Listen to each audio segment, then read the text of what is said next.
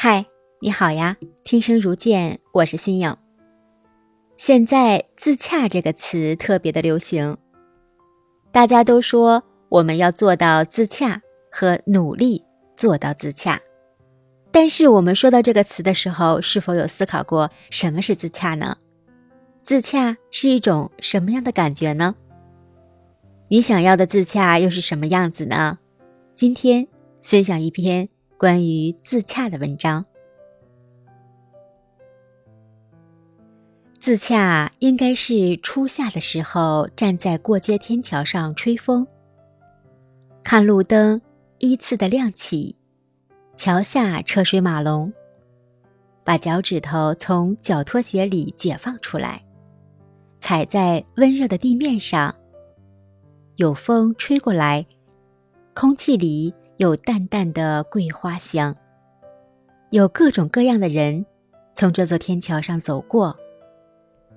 没准儿你会觉得再来杯果汁也不错，或者一个人去图书馆，看那些坐在那里安静的看书的人。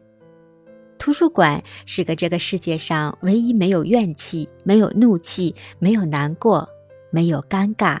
没有不甘，没有委曲求全的地方。所有人都可以心平气和，不说话。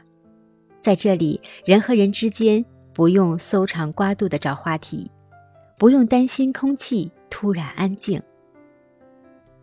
要么下雨去坐公交车，看雨水中街景怎样流动和变换。还可以一个人去拥挤的大卖场。推着购物车，在货架中缓缓穿行，采购需要的水和食物，戴着耳机，效果最佳。在不太晚的时间里去夜跑，在街上跑了一圈之后，进了小区，走一段很黑的路，在那几分钟之内思考一点内心的东西。或者注视夜风中的花枝颤动，仰望最不明亮的那颗星星。自洽的人应该不会觉得孤独、难过，相反，他会自愿走入孤独，不愿过渴望与人厮混的日子。孤独挺有意思的，它会使一些人抓狂，成为东歪西倒的醉汉。但还会使另外一些人心更加的饱满。等深知先和自己相处，再和世界相处的道理，就不会害怕世界无常。